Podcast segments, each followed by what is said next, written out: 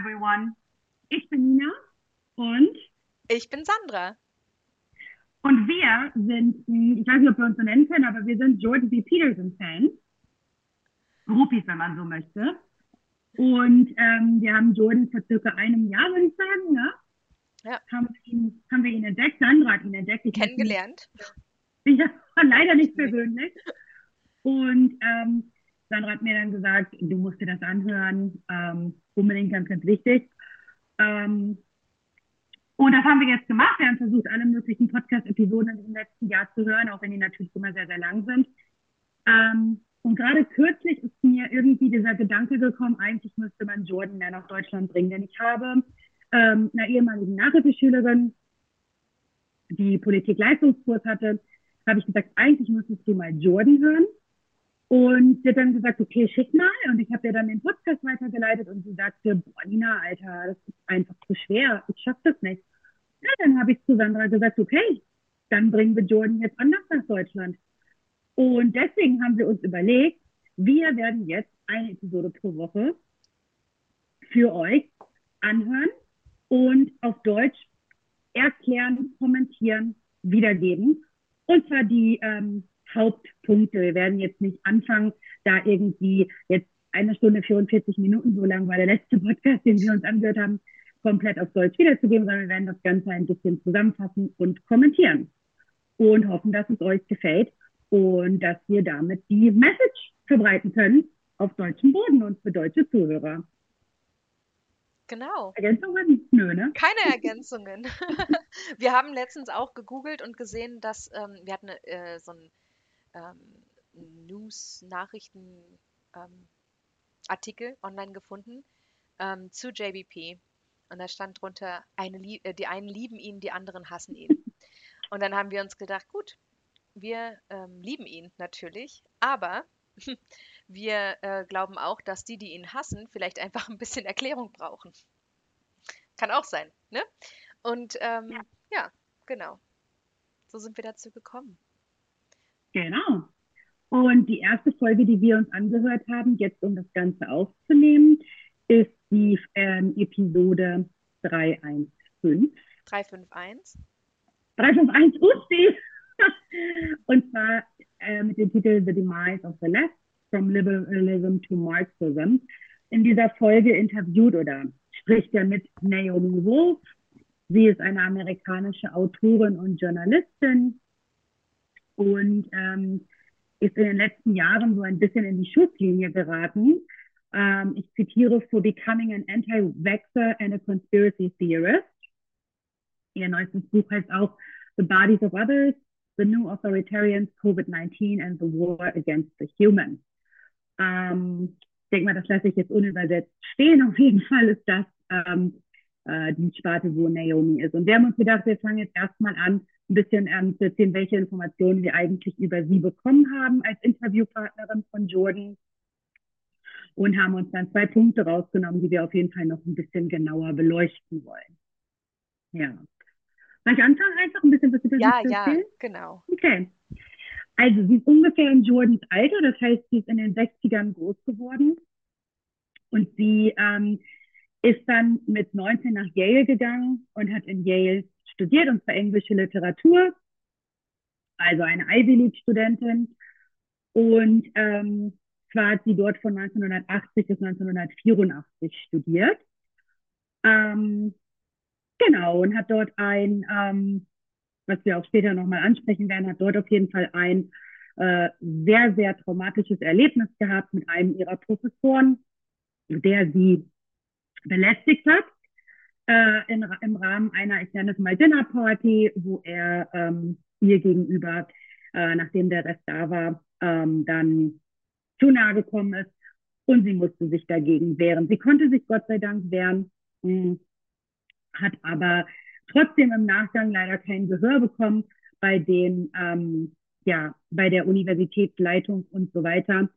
Und ist dann aus dem Grund ein bisschen aus ihrem eigentlichen Interessenfeld rausgegangen, ähm, denn sie war eigentlich sehr interessiert an viktorianischer Literatur, vor allen Dingen an dem Frauenbild, das in derartigen äh, literarischen Werken ähm, äh, rübergebracht wurde.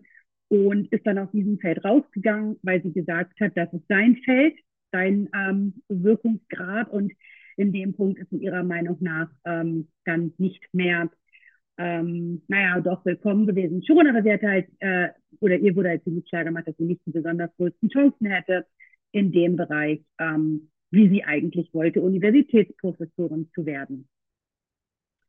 Und so ist sie dann über ähm, Oxford, sie ist dann nach Oxford und ähm, hatte dort ein Rhodes-Stipendium. Sandra, kann ich das nochmal ganz voll erklären, was ein Rhodes-Stipendium ist? Ich musste das nämlich auch erstmal erklärt bekommen. Ach so, äh, Rhodes Scholar. So viel kann ich darüber eigentlich gar nicht sagen, außer dass es halt ähm, ein Stipendium ist, für das man sich bewirbt.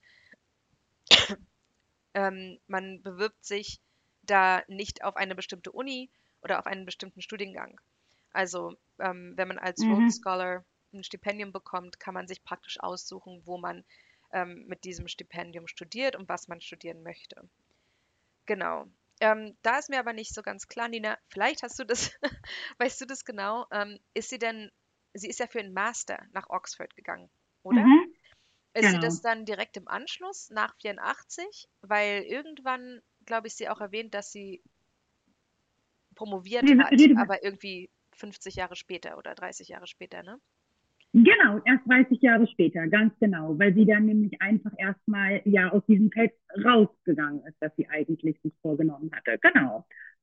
Und ähm, Jordan sagt dann auch später so zu ihr, okay, das heißt, das Erlebnis hat dich dann 30 Jahre lang sidetracked, also abgelenkt von dem, was du eigentlich machen wolltest. Genau, so ist es nämlich gewesen.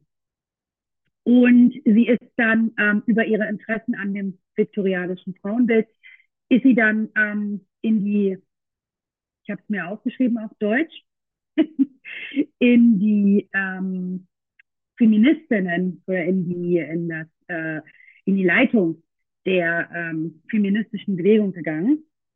Und das passt auch ein bisschen mit ähm, dem viktorianischen Frauenbild natürlich zusammen, weil kurz nach dem viktorianischen Zeitalter ist es ja dann so gewesen, dass ähm, tatsächlich in Neuseeland die Frauen, ähm, das war das erste Land, wo sie dann ihr Wahlrecht bekommen haben und auch Universitäten besuchen durften und so weiter. Und dann hat sich das ja alles verbreitet. Und sie ist dann da äh, Aktivistin geworden, hat auch in der Richtung, ähm, ist sie eben Autorin, hat dort ihre, in der Richtung ihre Werke verfasst und sich dort eingesetzt. Ähm, ja, und ist dann, wie gesagt, jetzt in den letzten Jahren ein bisschen in Abrede geraten aufgrund von ähm, ihren Meinungen, die sie vertreten hat und ähm, ist jetzt ähm, mit Jordan ins Gespräch gekommen. Dabei ist ähm, vielleicht oder sogar ganz bestimmt noch wichtig zu sagen, aber auch das kann Sandra besser erklären als ich. Was ist da eigentlich? Ja, kannst du. Was ist da eigentlich ähm, der Grund, warum das so interessant ist, dass ausgerechnet diese beiden politisch zusammenkommen? Ach so, ja, also erstmal vielleicht, was noch wichtig ist, ich weiß auch gar nicht, vielleicht hast du das auch schon gesagt. Wir haben uns ja im Vorfeld schon mal unterhalten über diese Episode. Jetzt, ähm, genau. Äh, also wichtig ist, sie ist Autorin, aber sie ist Sachbuchautorin. Ne? Also sie ähm, schreibt keine fiktiven Geschichten und sie ist in dieser feministischen Literatur. Ähm, und in mhm. diesem Kontext ist sie auch bekannt geworden. Ähm, was ähm, auch ein bisschen erklärt, warum sie als Anti, Anti, Anti-Vaxxer oder wie auch immer dann ein bisschen ähm, Kritik erhalten hat, weil das eigentlich aus dieser Sparte Persönlichkeiten ähm, mhm. äh, nicht, also dass, dass man das nicht erwartet von ihr als Person, die sie eigentlich ja repräsentiert als Feministin. Genau. Ja. Ähm, und ähm, als Feministin hat sie sich eigentlich auch politisch immer links eingeordnet progressiv, links. Ähm, wir wissen, dass JBP ähm, eher, ja, äh, rechts will ich nicht sagen, aber ähm, also hm, den Republikanern konservativ, konservativ, also Mitte rechts nennt man das ja, so wie die CDU in. Deutschland mhm. Mitte rechts ist. Also ne, nicht jetzt rechts in dem Sinne, sondern rechts, mhm. wo sie im Parlament sitzen. Also Mitte mhm. rechts ähm, sich befindet und ähm, Jordan hat am Anfang sich auch genau ähm, bei ihr bedankt dafür, dass sie sich überhaupt auf dieses Gespräch einlässt, dass sie ähm, seiner Einladung gefolgt ist, weil er aus Erfahrung ähm, oder aufgrund seiner Erfahrung äh, hat er erzählt, dass dass die meisten Menschen, die so klassisch ähm, links sind, ähm, sich nicht auf seine Einladungen einlassen. Also er sucht das Gespräch äh, mit allen möglichen Menschen, die auch nicht dieselbe politische Meinung haben wie er und nicht alles so sehen wie er immer. Nur ähm, genau bekommt er da oft äh, Absagen. Also es gibt ähm, viele Menschen, die sich dann nicht mit ihm äh, treffen möchten und ins Gespräch gehen möchten wollen. Ähm, genau, und Naomi Wolf geht auch genau darauf ein und sagt, dass sie das natürlich, ähm, dass sie diese Einladung gerne angenommen hat, ähm, weil sie glaubt, dass man, wenn man verschiedene Meinungen hat, erst gerade ähm, in den Dialog gehen sollte, genauso wie Jordan das auch sieht. Ja. Ich glaube, das genau. ist, was Nina gerade, was sie von mir gepromptet hat. ja. Habe ich, ja, genau. Genau, unbedingt. Ähm, ich, für mich ist dann eigentlich so die grundlegende Information über Naomi an der Stelle durch. Mhm. Und ich würde dann jetzt einfach überleiten zu den anderen Themen, die wir noch, äh, zu den Themen, die wir aufgeschrieben haben. Mm. Und zwar haben wir gesagt, dass es zwei zentrale Themen gibt. Und das erste Thema, über das wir jetzt reden möchten, ist ähm, das viktorianische Frauenbild ähm, in Verbindung mit dem Jetzt. Denn äh, mit dem, wie das Frauenbild heute ist, denn das ist ja auch ähm, so ein bisschen das, worauf wir eben gerade schon eingegangen sind. Mhm. Ja, und zwar sagt Naomi ziemlich schnell zu ihrem Interessensfeld, das ist es ja, dass die Frauen ziemlich äh, puppenartig waren, zumindest die ähm, in den höheren Gesellschaftsklassen waren relativ puppenartig in Zeit der viktorianischen Ära, in Zeiten der viktorianischen Ära und ähm, haben eigentlich nur gut ausgesehen und den Reichtum ihres Mannes ähm, nach außen getragen. Und ähm, ja, es äh, hat sich da natürlich ganz extrem gewandelt. Und ähm, muss ich hier ganz kurz meine Notizen. Genau. Und es wird dann halt eben gesagt, dass äh, damals die Frauen äh, nicht so die Sachen ähm, oder die Sachen auch an den Tisch geschafft haben, wie sie es heute schaffen. Also die beiden diskutieren ja dann letzten Endes darüber, dass sich das Frauenbild heute total verändert hat und dass es heute eben gar nicht so ist, dass Frauen einfach nur den Wohlstand oder die meisten Frauen nicht den Wohlstand ihres Mannes repräsentieren, sondern eben ihre eigenen Kartoffeln mitbringen, so ungefähr, und ähm, ihr eigenes Einkommen generieren. Entsprechend also einen ähm, wirtschaftlichen Nutzen haben und ähm, was zum Haushalt beitragen. Ja, genau. Und in dem gleichen Gespräch, das ist auch etwas, was äh, JBP schon öfter gesagt hat in anderen Podcasts, in anderen Medienauftritten, ähm, eigentlich, dass die, ähm, äh, was mit dieser neuen Frauenrolle, mit der neuen Frauenrolle sozusagen ähm, einhergeht mit Blick auf die Männerrolle. Und mhm. Ähm, genau, wie Männer angesehen oder wie Männer gesehen werden und was ähm, wo oft gegen argumentiert wird und er dann aber sagt, das ist eigentlich überhaupt nicht so. Also zum Beispiel, ähm, ich glaube, das spricht er auch in dieser Episode an, kurz, dass, ähm, dass es Studien gibt, ähm, die zeigen, dass Männer, äh, dass Frauen Männer ähm, bevorzugen als ihre Partner, die mindestens, also die mindestens genauso mhm. gebildet sind wie sie oder genauso viel Geld verdienen wie sie, wenn nicht noch mehr. Mhm. Ähm, weil, ja, und weil sie, dass sie diese, diese Männer ähm, attraktiver finden. Ähm, er redet auch ab und zu darüber, ähm, wie Männer und Frauen das andere Geschlecht ähm, mit Blick auf die äußere Schönheit ähm, bewerten. Und mhm. dass in den Studien, die er kennt, ähm, Frauen zum Beispiel viel harsher sind, also viel, viel böser in, in ihrer Bewertung. Ne? Ähm, ich glaube, oh Gott, das habe ich mir natürlich nicht aufgeschrieben. Erinnerst du dich an die Prozentzahl? Also irgendwie die Männer. 80, 50. Ja, die Männer, die Männer ähm, 50, ähm, also Männer bewerten Frauen und ähm, sagen, dass circa 50 Prozent der Frauen, die sie bewerten, ähm, unter Durchschnitt sind, ja, un, un, ja, unter dem Durchschnitt liegen im, im äußeren Aussehen. Und bei Frauen ist es tatsächlich so, dass sie 80 Prozent der Männer als unattraktiv oder weniger als durchschnittlich einschätzen. Mhm. Ähm, genau. Ja, ähm, dann auch im Zusammenhang mit den Frauen greift aber Naomi Wolf dann am Ende doch wieder darauf zurück und äh, geht darauf ein, dass die Frauen ja doch immer was beigetragen haben, oder? Mhm. Ja, genau.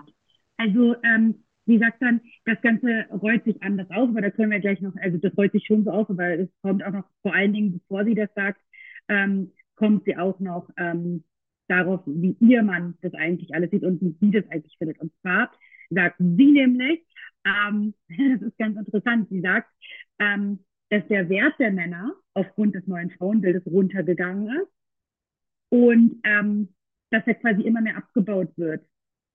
Und dass sie auch glaubt, dass Jordan deswegen teilweise abgewiesen wird oder seine Ansichten nicht als gut angesehen werden, weil er nämlich den Wert des Mannes, der ja eigentlich von grundsätzlich schon abgebaut wird, weil er den noch hochpusht. Also weil er immer noch sagt, der Mann hat viel Wert. Und dann sagt sie aber im gleichen Atemzug, dass ihr Ehemann tatsächlich ein riesen Fan von, oder das, sie sagt sogar, dass er sein Vorbild ist, also dass Jordan das Vorbild ihres Ehemannes ist, weil er ein Versorger ist. Und das findet sie tatsächlich sehr attraktiv. Ähm, weil sie sagt, dass jeder jemanden ähm, mag, der kompetent genug ist, das Geld ranzuschaffen. Und weil es einfach zeigt, dass sie nicht unreich sind, sondern dass sie für sich sorgen können. Und dann sagt sie nämlich, ja, aber Männer mögen halt eben auch Frauen, die eben auch was dazu beitragen können, die auch sich um sich kümmern, selbst kümmern können. Und dann geht es um diese, um diese Übernahme der Rechnung. Und das finden sie ähm, tatsächlich gut, ähm, wenn Frauen auch mal die Rechnung übernehmen. Und ähm, das ist eben das, wie es sich gewandelt hat. Und dann sagt sie aber am Ende, dass es gar nichts Neues eigentlich ist, sondern dass Frauen ja schon immer eigentlich total wirtschaftlich wertvoll waren, weil sie eigentlich schon immer was beigetragen haben. Früher war es halt eben einfach so, dass sie zum Beispiel was genäht haben und dann haben sie es verkauft, um Geld reinzubringen. Oder sie haben was gekocht um Leute am Leben zu halten. Oder sie haben geputzt, um die Hygiene da, äh, aufzubringen, um dass die Leute am Leben bleiben und so weiter. Also Frauen haben eigentlich schon immer ihr, ihren Beitrag geleistet. Es hat sich halt einfach nur ein bisschen geändert, wie, ähm, wie das eben aussieht. Genau. Ja. Ja, und das ist halt auch das, glaube ich, was dieses, ähm, was vielleicht auch die, die Naomi Wolf ein bisschen unterscheidet von die, äh, anderen extremen Feministinnen, mit denen Jordan mhm. zuvor auch schon gesprochen hat und Interviews geführt hat. Weil dieses The Value, also der Wert des Mannes ist, ähm, hat abgenommen. Mhm. Ähm, das sagt sie ja so. Das ist, also so in der Popculture wird es ja schon so angesehen. Es wird gepusht, ne? Und ja. Ähm, weil, ja, genau, dieser, dieser Wert. Was, also nochmal, um das zu sagen, wir geben das jetzt gerade nur so wieder und ab und zu kommentieren wir was, aber es das heißt jetzt nicht, dass wir ähm, das alles immer genauso sehen. ähm, nur als Erinnerung. Weil ähm, äh, genau das ja eigentlich auch, ja, also das sind halt so diese ganzen Widersprüche, diese, diese Entwicklungen, wie man das sieht und vor allem, wie Menschen das dann auch interpretieren. Dieses, genau, ne, dieses, ja. der Mann ist jetzt weniger wert, was ja überhaupt nicht stimmt. Das ist einfach nur äh, ein bisschen verschoben und anders halt. Ja, natürlich konnten Frauen ähm, oder sind Frauen damals nicht ähm, in der Bank, haben sie nicht an der Bank, in der Bank gearbeitet und ne, heute machen sie es. Gut, dafür Klar. machen heute, machen sie auch weniger im Haushalt oder keine Ahnung. Oder, oder genauso viel. Manche, ja, manche machen wir beides. Ja, da gab es dieses wunderschöne Video, da hat doch auch jede Frau, die das irgendwie geteilt hat oder auch für sich aufgenommen hat, hat doch dafür auch Hass bekommen vor ein, zwei, drei Jahren, ähm, wo dann gesagt wurde von Elitien, sie wurden dann als Antifeministinnen betitelt, die dann gesagt haben, hey, stopp, eigentlich arbeiten wir mittlerweile 200 Prozent und die Männer immer noch nur 100 Prozent und ihr wollt uns trotzdem noch degradieren in so vielerlei Hinsicht und sagen, wir sind nicht, ne? Ähm, genau, das gab es doch auch mal. Da war doch was. Ja. Genau. Ähm, genau, aber dann am Ende, ähm, ja, worauf läuft dieses Thema hinaus eigentlich? Jordan fasst eigentlich ganz gut zusammen, dass äh, eine die Wechselwirkung in der Beziehung oder die, eine Beziehung muss irgendwie eine Wechselwirkung beinhalten. Ne? Mhm. Ähm, er redet von den 75, 75 Prozent. Genau. Also nicht jeder gibt nur 50-50 dazu, dass es irgendwie eine Beziehung ist, in der man vorankommt und gut miteinander kann, sondern eigentlich müsste jeder, jede, jeder der beiden involvierten Personen 75 Prozent geben, damit es weitergeht. Ja. Mhm. Ähm, genau. Und ja. Was Ja, und dann, dann in dem Zusammenhang sagen sie halt auch noch, dass ähm, es schon immer so war, ähm, ach so, dass aus dem Hebräischen übersetzt der Name Eve, Eva, ähm, vorteilhafter Gegner bedeutet. Und ähm, das, das bedeutet, dass schon immer es so gesehen wurde, dass die Person ist, die am besten zu dir passt, die sich nicht deinen Anforderungen oder uns Befehlen unterwirft, sondern dass es jemand ist, der in der Lage ist, sich eben in diese wechselseitige, ähm, in dieses wechselseitige Play ähm, zu reinzuholen und dass du das mit ihm halt durchführst. Ähm, das ist halt einfach so, ein Mann hat sich noch, oder eine Frau, nee, es geht um Männer in dem Punkt, er redet von Männern. Ein Mann hat sich, sucht sich natürlich nicht jemanden, der, der ihn dominiert, den er dominieren kann, so, Ja. weil das macht, das, das ist einfach, das macht keinen Spaß. Ähm, also selbst historisch gesprochen ähm, hat sich kein Mann die, das, die passive Frau rausgesucht. Und das ist ja auch so. Dieser, äh, das ist jetzt mein Kommentar, das sagen die nicht. Das ist ja auch so, dass jeder Held hatte immer auch die starke Frau. Und das wiederum sagen sie in der Episode, dass ähm, ganz oft auch in, in der Geschichtsschreibung und in irgendwelchen alten äh, Fabeln, sag ich mal, oder Tales, äh, Märchen, die am Anfang schon immer, äh, das erste Mal, wenn sie sich getroffen haben, Mann und eine Frau, hatten sie erstmal Stress miteinander. Weil sie sich erstmal mit ihm angelegt hat. Also, das war schon immer so. Also, es war halt noch nie so, dass ein Mann wirklich diese passive kleine Frau wollte, die nichts gemacht hat. Und das ist aber auch gar nicht das Viktorianische. Also, so sollte sie nach außen sein. Aber nach innen hatte sie schon Angel of the House, hat man doch die Frauen damals genannt. Ähm, und die haben halt, ja, Abitur 2021. ähm, hat, Also äh, Nina hat nicht im Jahr 2021 ihr Abitur gemacht, sollten wir vielleicht kurz einwerfen. so hat sie es gerade angehört. Nein, ich war die Lehrerin, die Ja. unterrichtet hat. genau. Und ähm, ja, und deswegen hat sie natürlich zu Hause schon immer die Zügel in der Hand gehabt. Da gab es dann bestimmt mal eine, die ein bisschen, ne? Aber es hat sich, glaube ich, auch einfach nach außen ein bisschen einfach nur, und das ist, glaube ich, auch der Punkt, auf den ich hinaus will. Es ist ja auch das, was heute nach außen getragen wird. Also ich muss jetzt nicht mehr puppenhaft an der Seite meines Verlobten langlaufen äh, und so tun, als würde ich einfach nur das, was er hat, repräsentieren, sondern ich darf mich schon selber, also ich bin schon eigenständig und darf mich selber äh, nach außen zeigen. Ich glaube, das ist auch so ein bisschen der Punkt. Und ich glaube, das geht auch in beide Richtungen. Mhm. Also ähm, eine, ja, ich meine, jeder hat natürlich seine eigenen Vorlieben und es gibt mit Sicherheit auch welche, die, ähm, oder es gibt in vielen Beziehungen trotzdem vielleicht jemanden, der ein bisschen dominanter ist als die andere Person. Mhm. Und es kann sich auch ähm, auf verschiedene Bereiche anders auswirken. Ne? Also vielleicht ist jemand, äh, ja, jemand, der ist im Haushalt einfach ein bisschen dominanter. Eine andere Person Mhm. ist dominanter, wenn es darum geht, was, äh, was gemeinsam gekocht wird. Die andere Person ist Ja. dominanter, wenn es darum geht, welche finanziellen ähm, Risiken man zusammen eingeht oder sonst was. Also ich meine, oder, oder welchen Urlaub man bucht oder mit wem man sich abends trifft. So, es gibt Genau. ja immer diese Kompromisse und es gibt welche, die ein bisschen dominanter da sind und da. Ähm, und es gibt natürlich auch immer Ausnahmen und so weiter, aber eigentlich ähm, ist es nur menschlich, sich jemanden auszusuchen, der auf einem ähnlichen Niveau ist, damit man Ja, ähm, halt vorankommt auch. Ne? genau. mit- Ja. Genau. Ähm, und in den äh, modernen Filmen übrigens wird es ja genauso auch dargestellt. Also du findest jetzt auch ähm, keine unterwürfige Frau, die sich der Mann aussucht oder einen kompletten unterwürfigen Mann, ähm, den sich die Frau aussucht. Jeder halbgute Netflix-Film funktioniert immer noch so, ja. Ja. wie, die, wie die Märchen aus dem Mittelalter, ja? Genau, genau. Ich will nicht. Äh, am Ende, doch, na Ja, gut, genau ah, das, er nervt Genau mich. das. Ja. Ja, ja. Genau. Ja, wollen wir zu unserem nächsten Thema übergehen? Der, das, das Wichtigste eigentlich, das Interessanteste finde ich an diesem, in dieser Episode. Ja, nämlich äh, die Language of Disgust. So habe ich es jetzt hier als Oberthema genannt. Ähm, Und das ist natürlich äh, nicht nur, dass sie über die Sprache reden, aber das tun sie durchaus und zwar in dem Zusammenhang, dass sie ähm, darüber reden. Ähm, es geht, also es kommt daher, dass sie eben über diese viktorianische Zeit reden und äh, Jordan ist dann ganz elegant in Konversation auf Syphilis als Erkrankung lenkt und ähm, einfach mal fragt, wie hat sich das eigentlich ausgewirkt? Und über diesen Punkt kommen sie dann ähm, zum nächsten Punkt, nämlich ähm, zu infektiösen Krankheiten und wie die sich eigentlich politisch auswirken können. Und es wird dann halt eben erklärt, dass ähm, so, so ist und war, dass je höher die Verbreitung oder Vorherrschaft einer infektiösen Krankheit war, desto höher die Wahrscheinlichkeit autoritärer politischer Einstellungen ähm, war und das, was das mit sich gebracht hat.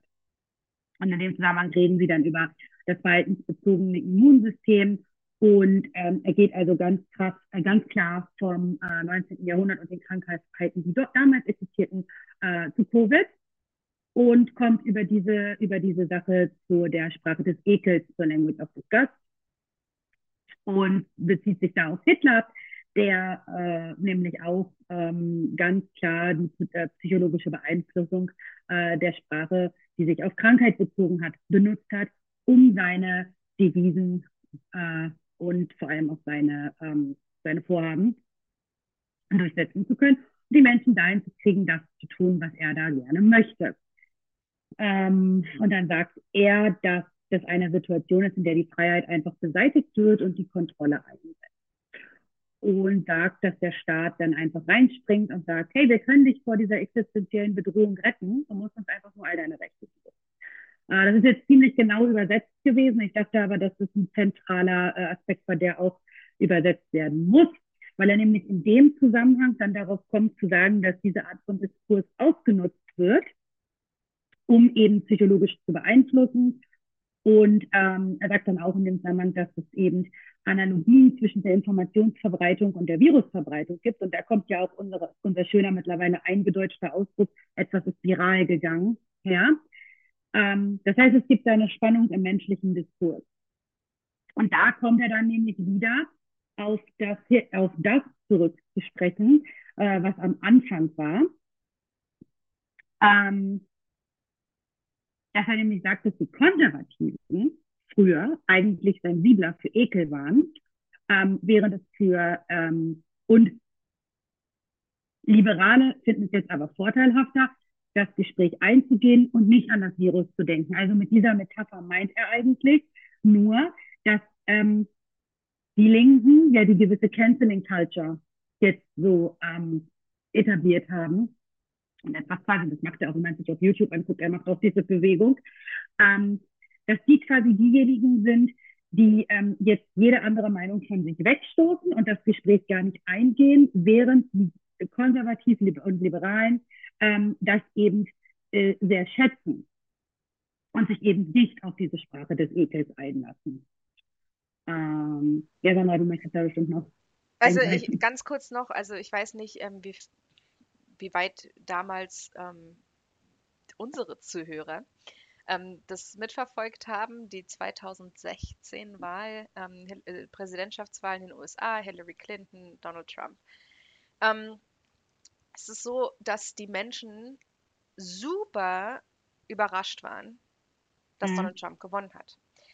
Das liegt unter anderem daran, dass die Menschen, die ähm, die auch Hillary Clinton damals schon mit sich, also viele Demokraten, ähm, nicht alle, das war, hat sich natürlich alles noch geschärft in den letzten Jahren, aber ähm, zu dem Zeitpunkt schon ähm, sich nur mit den Medien auseinandergesetzt haben, die mhm. sich mit ihrer mhm. eigenen politischen Meinung ähm, mhm. identifizieren. Mhm. Die haben gar nichts anderes mhm. rangelassen. Fox News wurde immer, ich gucke kein Fox News. Punkt. Das würde ich niemals anmachen. Und solche Sachen wurden gesagt. Ja, Gut, wenn du dich aber mit einem, und Fox News ist halt ein republikanischer Sender, ganz klar, aber um sich ähm, irgendwie ein Meinungsbild, ein besseres, ein reales, realistisches zu schaffen, muss man sich ja auch andere, andere Meinungen anhören und äh, den, den Diskurs anderer Menschen verfolgen. Und dann mhm. wäre das auch gar nicht so eine Überraschung gewesen, ja, dass Hillary Clinton nicht gewonnen hat. Aber für diejenigen, ja. für die das so eine Überraschung war, da war ganz klar, die haben sich halt nur von ihren ausgewählten Medien ernährt oder nur Mhm. die äh, ausgewählten Medien konsumiert. Mhm. Ähm, Mhm. und, und deswegen war das so eine Überraschung für die, weil sie das, weil sie halt nur in ihrer Bubble gelebt haben. Nur in ihrer Ja. eigenen ähm, kleinen Blase, Meinungsblase und sich mit den anderen nicht auseinandersetzen. Außer mit dem anderen, aber nur aus ihrer Perspektive. Ja, obwohl, weiß ich nicht, habt ihr To Kill a Mockingbird in Englisch gelesen? Bei euch? Im Abitur 2017 oder so. Okay, ja. Wir haben das damals in der Schule gelesen und in den USA, also ähm, zumindest im Bundesstaat Georgia, war das immer eine ähm, Pflichtlektüre ähm, im Englisch, äh, für Englisch, in, in, in, englische Literatur in der, in der High School. Und ähm, das bekannteste, die bekannteste, das bekannteste Zitat kann ich jetzt nicht wortwörtlich auf Deutsch sagen, aber es geht ja eigentlich darum, dass die Person sagt, man versteht den anderen Menschen oder eine andere Person erst, wenn man äh, nicht nur, wenn man sich die Schuhe der anderen Person anzieht, sondern wenn man sich sie anzieht und in diesen Schuhen herumläuft. Walk a ne? mile in my shoes. Genau. So, und, ähm, und deswegen kann man von außen halt immer noch eine andere Perspektive, also ja, man kann halt, weiß ich nicht, eine Perspektive berichtet bekommen, ohne dass man sich in die Perspektive hinein ähm, versetzt. Mhm. Und das ist Mhm. halt ähm, super gefährlich in solchen Sachen. Erstmal. Mhm. Und daran musste ich, ähm, daran musste ich denken. Und ähm, auch die Wortwahl, die ähm, benutzt wird, um oder wurde, um über die anderen zu sprechen. Ähm, Ja. Das ist natürlich beidseitig. Also es ist jetzt nicht so, dass die Republikaner da ähm, nicht so Schmierkampagnen gemacht haben oder wie auch immer man die betiteln möchte. Ähm, aber äh, genau sowas ist es auch. Also ne, einfach halt the language of disgust. Genau. Ja. Und das ist auch, wie gesagt, genau das Gleiche, was Hitler gemacht hat. Und was tatsächlich auch, wie wir in dieser Episode gelernt haben, auch schon vor Hitler gemacht wurde. Äh, da wurde nämlich vor der Machtübernahme der Nationalsozialisten wurden schon Kampagnen gestartet, wo medizinische Experten und Doktoren gelistet werden sollten, die dann die Moderatoren der Racial Hygiene, Rassenhygiene, werden sollten. Und Jetzt kann man die Referenz vielleicht zu den letzten Jahren ziehen. Äh, ich weiß nicht, ob wir das unbedingt machen wollen, aber ich denke mal, das kann man auch so stehen lassen und das einfach. Es gab immer ähm, eine Person, die für alle, ähm, für das Virus gesprochen hat. Eine Person. In jedem Land Genau. gab es eine Person. Genau. Und dieser Person wurde einfach auch blind vertraut. Sorry. Ich muss, ähm, möchte nicht in Rage reden. ja, das ist so, tatsächlich, natürlich. Ja. Und ähm, genau, und das wurde halt auch schon damals gemacht. Das heißt, bis heute und wahrscheinlich schon Ewigkeiten lang wird immer mit dieser Ekelsprache, äh, mit, dieser, mit dieser Krankheitssprache, wenn man so will, ähm, gearbeitet. Und ähm, in dem Zusammenhang kommen die beiden ja dann, wie gesagt, auch darauf wirklich zu sagen, dass sich da so ein bisschen die, die ähm, Viewpoint-Sichtweisen gewendet haben, nämlich dass die Linke jetzt davon besessen ist, ähm, und zwar ideologisch und mit ihrer Canceling Culture, das habe ich aber schon mal gesagt. Sie wollen nämlich einfach alles loswerden und die Konservativen sind gar nicht mehr so. Und was ich daran auch sehr interessant finde, ist, dass er sogar darauf anspricht, dass sie jetzt Comedians sind, also die sind jetzt auch mal lustig. Das heißt, die haben wirklich sich komplett ein bisschen gedreht und da hat sich einiges an der Dynamik, glaube ich, ganz deutlich verändert in den letzten Jahren, politisch betrachtet. Ähm, weil es jetzt auch einfach eben die Konservativen sind, die das dominante Narrativ einfach mal anzweifeln. Und, ähm, und die Linken sind die, die ihre Fehler nicht eingestehen können. Also die beiden gehen dann so weit fort, dass sie sagen, okay, da wurden ganz klare Fehler gemacht. Und ähm, das müsste man sich eigentlich mal, das liegt auf der Hand, man müsste sich das ein, eingestehen. Ähm, aber das könnte man sich nur eingestehen, wenn man sagt, sagen würde, we abandon science. Wir haben die Wissenschaft äh, abgewiesen, verlassen.